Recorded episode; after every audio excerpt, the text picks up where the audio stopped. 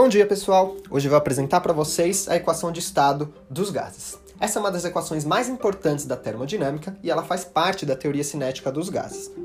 A gente vai utilizar ela para fazer uma análise da atmosfera de diferentes lugares dentro e fora do nosso planeta. Então a gente vai começar a nível do mar na Terra e até o pico do Everest e chegando até o planeta Marte. Só que para isso a gente precisa primeiro deduzir essa equação. E para fazer isso, a gente precisa lembrar de algumas coisas que a gente já discutiu sobre teoria cinética dos gases. Ela é uma teoria que é construída com base num modelo, que afirma que os gases eles são interpretados como pequenas partículas que se movimentam, que realizam colisões e que ocupam o espaço. Só que como a gente não consegue ver as partículas fazendo isso, o que a teoria faz é se desenvolver a partir do estudo de variáveis termodinâmicas, onde cada variável representa algo que essas partículas estão fazendo. Então a variável n representa o número de partículas que compõem o gás. A variável t representa a temperatura e, portanto, o movimento dessas partículas. A variável p representa a pressão e, portanto, o número de colisões, e a variável v representa o volume, ou seja, o espaço que elas ocupam. A equação de estado é uma ferramenta matemática que tenta descrever como é que essas variáveis interferem umas nas outras. Então, para tentar entender essa interferência, o que a gente vai fazer é usar novamente o simulador da Universidade de Colorado. Dentro do simulador, a gente vai tentar ver aos pares como é que as variáveis se comportam quando a gente mexe em uma ou em outra. A gente vai tentar analisar como é que o número de partículas influencia na pressão, como é que a temperatura das partículas influencia na pressão e como é que o volume que as partículas ocupam influencia na pressão. A gente vai coletar uma série de dados e vai inserir esses dados em tabelas que vão ser organizadas aqui no espaço abaixo para vocês. Primeiro vamos abrir o simulador e colocar um número de 100 partículas e esperar essas partículas entrarem em equilíbrio termodinâmico. Assim que essas partículas entram em equilíbrio termodinâmico, a gente consegue perceber que elas marcam um valor próximo de 11,5 atm. Agora o que a gente vai fazer é dobrar o número de partículas indo de 100 para 200 e veremos que a pressão também dobra, indo de 11,5 a 23 atmosferas. Agora vamos voltar e inserir esses dados na tabela. Com relação à temperatura, se a gente observar, essas 200 partículas têm 300 Kelvin de temperatura e exercem uma pressão de 23 atmosferas. Agora, se a gente dobra a temperatura indo de 300 a 600 Kelvin, a gente consegue perceber que a pressão também dobra, indo de 23 a aproximadamente 46 atmosferas. Vamos voltar, inserir isso na tabela. Agora vamos alterar o volume, que a gente consegue controlar alterando o tamanho, o comprimento dessa parede. Com um comprimento de 5 nanômetros, a pressão exercida pelo gás é de 47 atmosferas. Agora, se a gente dobra o volume, dobrando a espessura da parede de 5 para 10 nanômetros, a gente consegue perceber que a pressão, ao invés de aumentar, ela diminui, caindo pela metade, indo de 47 para 23,5 atm. Assim, com todos esses dados, a gente consegue perceber que as variáveis termodinâmicas elas sofrem transformações que são proporcionais, algumas diretas e algumas inversas. Para representar isso, a gente vai utilizar um símbolo que é muito usado na matemática, que é a letra alfa. E essa letra alfa geralmente é utilizada para representar quando tem proporcionalidade entre duas grandezas. Se a gente faz uma análise dos dados, a gente consegue perceber que a pressão é diretamente proporcional ao número de partículas, assim como a pressão é diretamente proporcional à temperatura. Então a gente consegue escrever que P proporcional a N e que P proporcional a T. Agora, olhando para o volume, a gente consegue perceber que quando ele aumenta, a pressão diminui. Isso significa que a pressão é inversamente proporcional ao volume. E aí, aqui, a gente escreve que o P é proporcional ao inverso de V. Se a gente juntar tudo isso numa única sentença matemática, ela fica dessa seguinte forma: afirmando que a pressão é diretamente proporcional a N, a T e inversamente proporcional a V. No entanto, esse formato ainda não é uma equação matemática. Para transformar ele numa equação matemática, a gente precisa tirar esse símbolo de proporcionalidade e no lugar dele colocar um símbolo de igualdade. Para isso, a gente precisa adicionar uma constante de proporcionalidade. E o que, que, são essas constantes de proporcionalidade? Elas são as coisas mais importantes da física. Ao longo do ensino médio, a gente vai estudar várias constantes de proporcionalidade. Elas são propriedades que têm valores fixos, que não mudam independente das situações que a gente está analisando. Assim como, por exemplo, o número π, que vocês estudam na matemática. No estudo dos gases, essa constante é representada pela letra R maiúscula e ela é conhecida como constante universal dos gases. Agora, se a gente faz essa substituição na equação, ela fica dessa forma. Se a gente passa o volume que está dividindo para outro lado multiplicando, a gente chega na versão final dessa que é uma das equações mais importantes da termodinâmica, que é o P vezes V é igual a N vezes R vezes T, que a gente simplesmente chama de PV igual a NRT. Essa equação ela é chamada de equação de estado dos gases e ela é utilizada para descrever, como seu próprio nome sugere, como é que um gás está em termos de pressão, em termos de volume, em termos de temperatura e de número de partículas. Cada uma dessas variáveis é utilizada com um conjunto de unidades de medidas e essas unidades elas dão origem ao valor da constante universal. A gente vai trabalhar muito com pressões medidas em atmosferas, com volumes medidos em litros e as temperaturas medidas sempre em Kelvin. É importante lembrar que, como a teoria é construída com base na movimentação de partículas, a única escala de temperatura que usa movimentação de partículas é a escala Kelvin. Então, só para relembrar, para a gente converter Kelvin em Celsius, a gente segue essa simples relação. Se a gente soma Celsius a 273, a gente obtém a escala Kelvin. Como os gases são compostos por uma quantidade muito grande de partículas, se a gente colocasse esses números na equação, forneceriam, obviamente, também valores muito grandes. Para isso, foi criada uma unidade de medida denominada como mol, que é utilizada para representar a quantidade muito grande de partículas. Só para que vocês entendam, partícula é a entidade individual. Quando a gente pega muitas partículas, quando a gente forma um coletivo de partículas, a gente chama isso de mol. Cada mol é a abreviação para um conjunto de 6 vezes 10 elevado a 23 partículas, ou seja, uma quantidade muito grande. Se a gente trabalha com todas as unidades mostradas na tabela, a constante sempre vai ter um valor fixo de aproximadamente 0,08 com todas essas unidades. Ufa, parece um pouco complicado, né? Mas não é tanto assim. Não é preciso se preocupar tanto em saber como é que a gente deduz a equação. O que a gente precisa saber, na verdade, é como é que a gente usa ela, entender para que, que ela serve. Para isso eu trouxe uma aplicação muito interessante. Vamos fazer uma análise de como é que as moléculas de oxigênio, são crucial para a existência da vida humana e para a respiração, como é que elas se distribuem na atmosfera de diferentes lugares, tanto dentro quanto fora da Terra. A gente vai tentar descobrir o que, que acontece com o gás oxigênio na atmosfera da Terra a nível do mar, dentro do Monte Everest e também no planeta Marte. Mais especificamente, o que a gente vai tentar fazer é descobrir qual que é o volume ocupado por um mol de moléculas de oxigênio nas condições atmosféricas de cada um desses lugares. Esse valor vai indicar pra gente se é fácil ou não respirar por ali. Aqui a gente vai fazer o uso da equação de estado que a gente acabou de deduzir, e em todos os casos a gente vai utilizar um número de moléculas igual a 1 e a constante universal dos gases com um valor fixo de aproximadamente 0,08. Vamos começar com a Terra. A pressão normal da Terra, a nível do mar, é de uma atmosfera.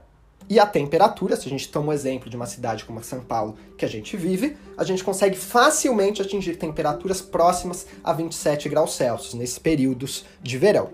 A primeira coisa a fazer é certificar que a gente está trabalhando com as unidades corretas. A pressão ela está em ATM, ok? No entanto, a temperatura ela está em graus Celsius. A gente precisa transformar em Kelvin e para isso a gente simplesmente vai adicionar 273, o que nos dá um valor de 300 Kelvin. Agora vamos aplicar a equação de estado. Com a pressão valendo 1, volume valendo V, número de partículas valendo 1 e constante 0,08 com a temperatura 300 Kelvin, se a gente resolve essa equação, a gente descobre que 1 mol de moléculas de oxigênio ocupa na cidade de São Paulo um volume de 24 litros. Agora vamos fazer essa mesma situação para o Monte Everest, né? Quanto será que essa quantidade de partículas ocupariam no Monte Everest? A pressão atmosférica na montanha ela tem valores próximos de 0,4 atmosferas, que é um pouco menos da metade da pressão a nível do mar. Já a temperatura pode atingir valores próximos de menos 23 graus Celsius na montanha, que convertidos em Kelvin nos dão um valor de aproximadamente 250 Kelvin. Se a gente aplica esses valores na equação de estado PV igual a nRT, a gente obtém um valor de 50 litros. Agora, viajando para o planeta Marte, as condições se tornam bem mais extremas. A pressão atmosférica de Marte é muito baixa, com valores próximos de 0,04 atmosferas. E as temperaturas no inverno rigoroso elas podem atingir valores de até menos 123 graus Celsius, ou de 150 Kelvin. Se a gente aplica esses valores na equação de estado, a gente percebe que o volume tem altíssimos valores de 300 litros. Agora, se a gente for comparar os três valores que a gente calculou, a gente consegue perceber que um mol de moléculas de oxigênio na Terra ocupa um volume de 24 litros. No Everest, ocupa um pouco mais, 50 litros, e em Marte, ocupa muito mais, 300 litros. Isso significa que a nível do mar as partículas estão mais próximas do que no pico do Everest, o que torna a respiração mais difícil nesse lugar. E elas estariam muito mais afastadas em Marte, o que torna a respiração do planeta praticamente impossível. Então, por hoje é só, pessoal. Espero que vocês tenham conseguido entender e até a próxima semana.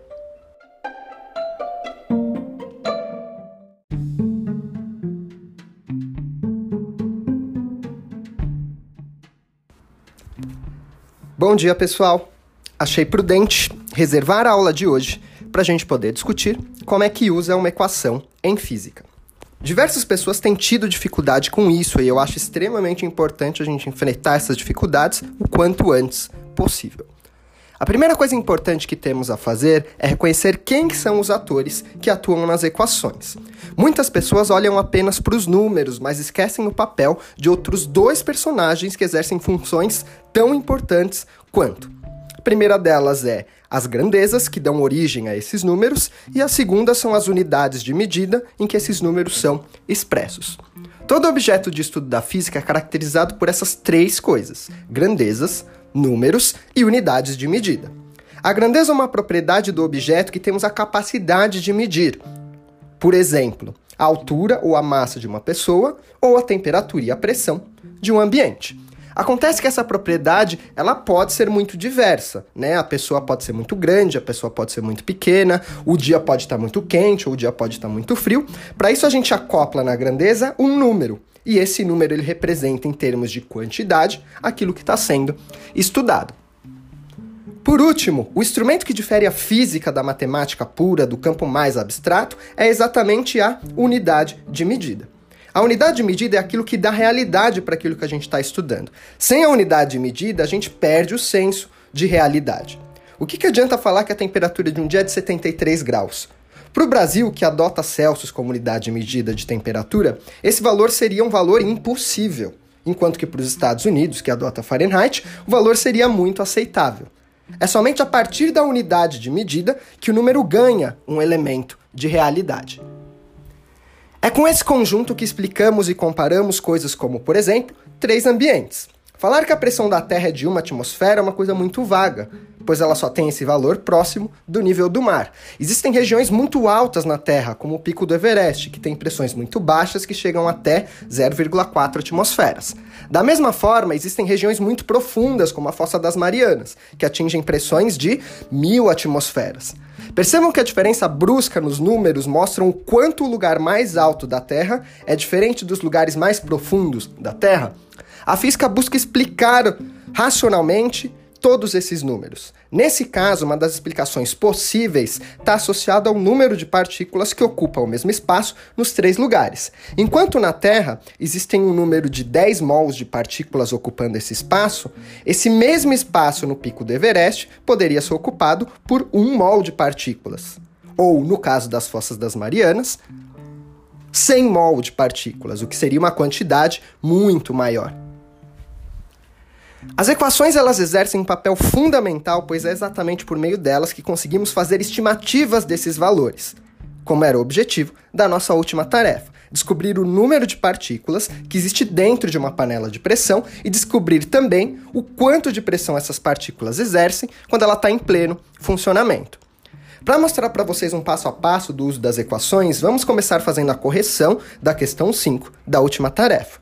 Se voltarmos ao enunciado, perceberemos que nos é perguntado sobre o estado inicial da panela de pressão, ou seja, quando ela ainda não foi ligada e está sob as condições do ambiente. É importante para nos organizarmos registrar todos os dados que conseguimos retirar do enunciado. Então, lendo, a gente retira uma pressão de uma atmosfera, uma temperatura de 27 graus Celsius, que, somado 23, podemos transformar para 300 Kelvin. A constante tem um valor fixo de aproximadamente 0,08 quando trabalhada com as unidades ATM, litro, mol e Kelvin. E o problema demanda que utilizemos a equação de estado PV igual a nRT. Agora perceba que das cinco grandezas que existem na fórmula, nos foram fornecidos apenas quatro. O número de partículas que está faltando é exatamente o que a gente tem que descobrir nessa primeira situação. Agora, em cada grandeza da equação, a gente vai substituir o seu valor correspondente. A pressão com valor de 1, volume com valor de 3, igual a o número de partículas que não sabemos, então deixamos o N, a constante dos gases com valor fixo de 0,08 e a temperatura com valor de 300 Kelvin. Para resolver a equação, precisamos proceder com cuidado em cada um dos lados. Aqui do lado esquerdo a gente tem 3 vezes 1, que dá 3, enquanto que do outro lado, 0,08 vezes 300, que dá 24. Em seguida, esse 24 que está multiplicando, a gente passa para o outro lado dividindo, o que nos fornece um número de partículas igual a 0,125 mol, que é exatamente a resposta da questão número 5. Agora vamos passar para a questão número 6. Diferente da primeira, ela agora se concentra em estudar a panela de pressão em pleno funcionamento. Então o fogo é ligado, com isso altera a temperatura do gás e ativa a válvula de segurança, e que a gente consegue perceber que isso está acontecendo pela fumaça que está sendo emitida continuamente de dentro da panela. Vamos iniciar novamente tentando identificar e organizar todos os dados que são fornecidos no enunciado. A temperatura pela ação do fogo sobe para 147 graus Celsius, que somado 273 nos fornecem 420 Kelvin. O volume do gás da panela permanece o mesmo, 3 litros, uma vez que ela não sofre mudanças de tamanho. A constante dos gases tem valor fixo de 0,08 e o enunciado afirma que o número de partículas permanece o mesmo, ou seja, os mesmos 0,125 mol que calculamos no item anterior. O problema também exige o uso da equação de estado PV igual a nRT. Perceba que, novamente, a gente tem 4 das 5 grandezas da equação, faltando apenas a pressão, que é exatamente o que a gente tem que calcular nesse problema. Como não sabemos a pressão, em seu lugar escrevemos a incógnita P. O volume vale 3, igual a o número de partículas que vale 0,125, a constante vale 0,08 e a temperatura 420. Resolvendo o lado esquerdo da equação, temos P vezes 3, que vale 3P. No lado direito, vamos por partes. 0,08 vezes 420 dá 33,6.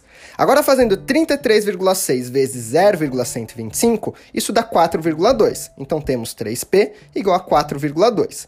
Passando 3 que está multiplicando de um lado para o outro dividindo, obtemos um valor de 1,4 ATM, que é exatamente a resposta final desse problema. Então por hoje é só, pessoal. Espero que se habituem mais à resolução de equações nesse tipo de problemas e até a próxima semana.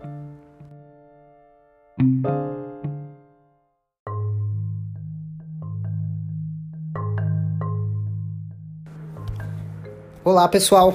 Depois de passar quase um bimestre inteiro discutindo as propriedades corpusculares da matéria, vamos usar essa aula para pensar um pouco se faz sentido criar um modelo também corpuscular só que para luz. Primeiramente, vamos lembrar o que, a gente entende como modelo corpuscular. Se a gente pega, por exemplo, a água, a gente consegue verificar que existem diferenças entre seus três estados físicos. O cubo que está mostrado aqui na imagem representa o estado sólido, que poderia derreter produzindo água no estado líquido, que poderia evaporar produzindo água no estado gasoso.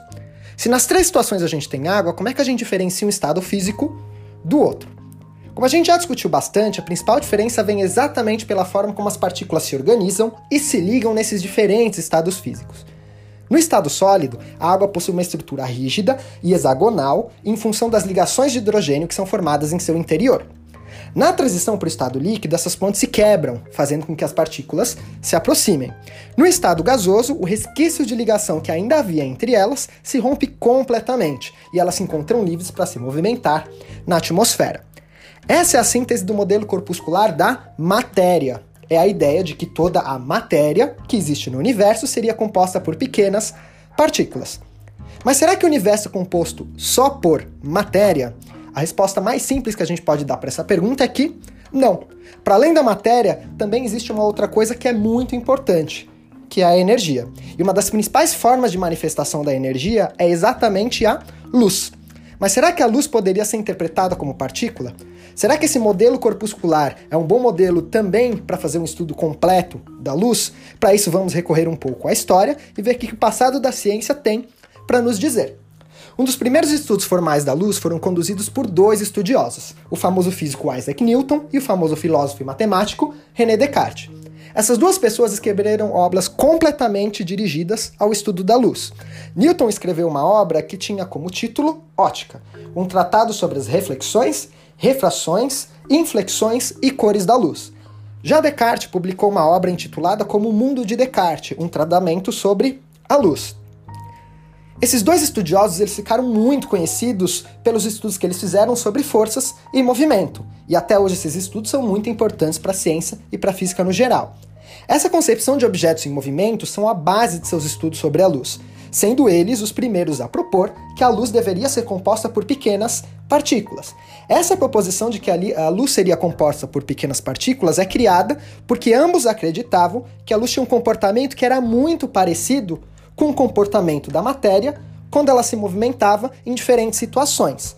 Cada uma dessas situações gerou um campo de estudo da luz que vamos destacar agora. A primeira semelhança que acontece é percebida quando a gente compara o movimento da matéria, que é composta por partículas, com o movimento da luz. Então imagine um carro que está se movimentando numa estrada. Se o carro não encontrar nenhum obstáculo no caminho, ele vai sempre se movimentar em linha reta. Da mesma forma, agora pegue um laser, mire para algum lugar e ligue esse laser. Se não houver nenhum obstáculo, a luz emitida por ele também se movimentará em linha reta. Agora, se você faz a mesma coisa com uma lanterna, liga ela, se não tiver nenhum obstáculo, ela também se movimenta em linha reta. Então, além dessa semelhança com a matéria, esse é um dos primeiros princípios de estudos da luz. É o princípio da propagação retilínea, que afirma que os raios de luz sempre se movimentam em linha reta. Obviamente, caso eles não encontrem nenhum obstáculo pelo caminho. Acontece que a luz ela pode encontrar obstáculo. E um desses obstáculos pode ser uma superfície espelhada, que provoca a reflexão dos raios de luz, e é aqui que surge a segunda semelhança com a matéria. Imagina se você tem uma bola de sinuca, né, que é matéria e é composta por partículas. E a gente tem aqui uma mesa de bilhar, essa bola está posicionada em uma das suas extremidades. Agora vamos supor que o jogador taque a bola em uma determinada direção que não vai de encontro com nenhum dos buracos. O que, que vai acontecer com ela?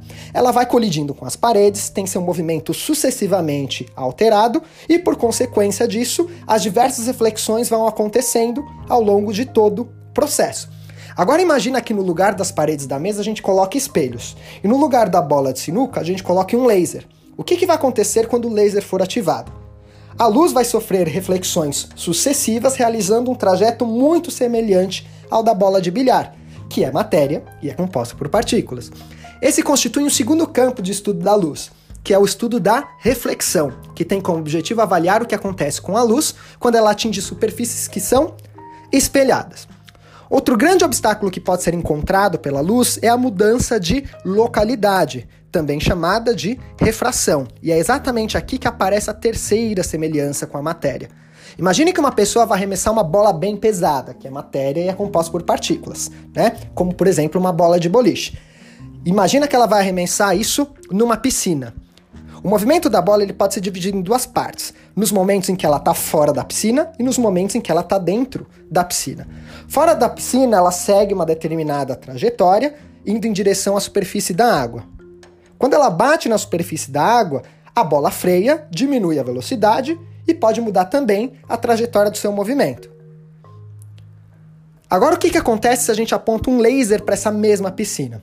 A trajetória dos raios de luz também pode ser dividida em duas partes: quando ele está fora da piscina e quando ele está dentro da piscina.